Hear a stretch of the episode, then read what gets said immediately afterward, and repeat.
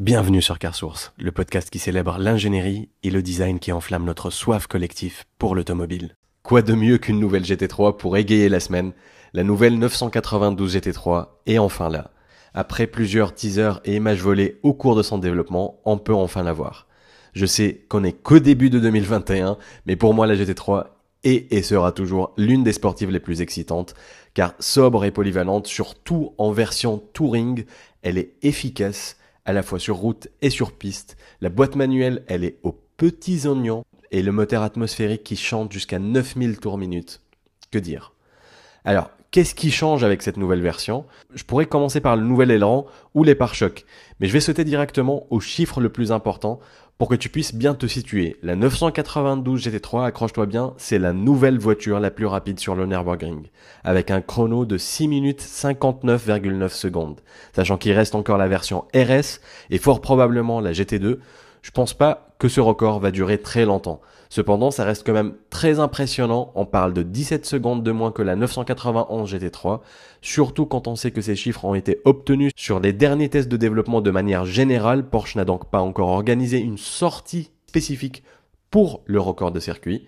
C'est dire à quel point la voiture a évolué. Autre chose très important sur ce chrono, ça correspond au tour plein de 20,8 km et non le tour habituel de 20,6 km. Il y a beaucoup de débats autour des temps du Nürburgring et les chiffres de constructeurs, mais pour Porsche, c'est un outil de développement clé. Et c'est surtout un benchmark très important pour comparer ces différentes générations de 911. C'est un peu comme Fiorino pour Ferrari, malgré qu'ils aient aussi leur propre circuit à Weissach, des milliers de kilomètres de développement sont toujours effectués sur le Nürburgring. Alors comment ils ont fait pour s'améliorer de 17 secondes par rapport à l'ancienne génération, eh bien nous avons toujours un 6 cylindres à plat naturellement aspiré de 4 litres, avec une zone rouge à 9000 tours minute, une sonorité toujours aussi viscérale,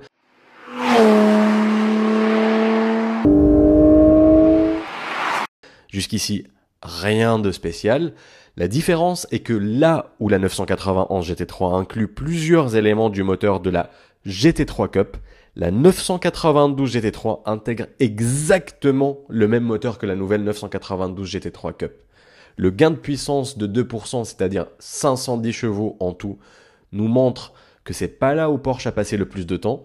Les améliorations les plus importantes résident en trois zones différentes. En 1, la suspension, une double triangulation de la suspension à l'avant, fruit direct des différentes années de développement et du programme RSR.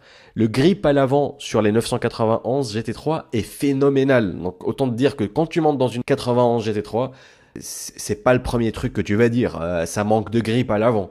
Donc j'ose même pas imaginer ce que ça va être sur une 992 GT3. Pour la première fois, il y a les pneus Michelin Sport Cup de R qui sont disponibles sur la GT3. À la base, c'était réservé que pour les GT3 RS. Donc en deux, on a les pneus de course qui sont homologués de chez Michelin qui sont aujourd'hui disponibles sur la GT3. Et ça peut paraître anodin, mais je peux vous dire que les pneus, c'est l'un des éléments les plus importants sur une voiture, si ce n'est le plus important.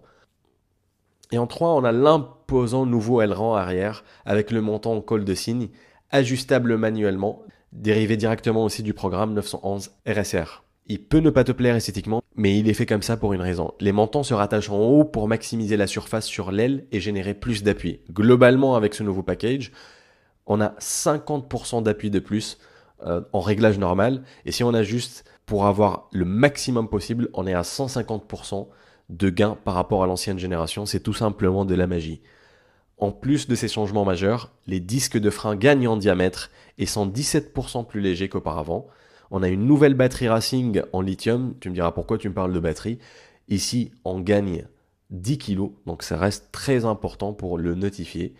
Elle chausse du 20 pouces et du 21 à l'arrière, et malgré les nouvelles réglementations d'émission, le son moteur sur les images qu'on a reçues, ça a l'air d'être toujours aussi sympa. À voir les versions finales livrées aux clients. Elle est disponible en PDK et en manuel, et historiquement, les options carbone sur les ailerons capot et même sur le toit était exclusivement réservé pour la version RS. C'est possible ici, sur cette 992 GT3. On a le pack Sport Club qui regroupe la cage avec les six harnais et l'extincteur qui est toujours configurable gratuitement. Et si tu optes pour la version PDK, sache que le levier de vitesse ne ressemble pas à tous les petits joysticks ou clé USB que tu trouves sur les versions normales de 992, c'est un vrai levier de vitesse. Pour la première fois, la GT3 intègre un assistant virtuel pour la piste qui est situé à gauche du contour et permet de savoir quand c'est optimal de changer ses vitesses. Moi je le fais à l'ancienne, j'écoute le moteur, c'est simple. Bref, elle ressemble de plus en plus à une GT3 RS, sans l'agressivité de cette dernière. Je suis pas un grand fan du nouveau bleu, mais j'ai hâte de voir quand même la version Touring en config plus sombre. C'était tout pour cet épisode, et je te dis à très bientôt sur CarSource. D'ici là, prends soin de toi, n'oublie pas de t'abonner à notre podcast. Ciao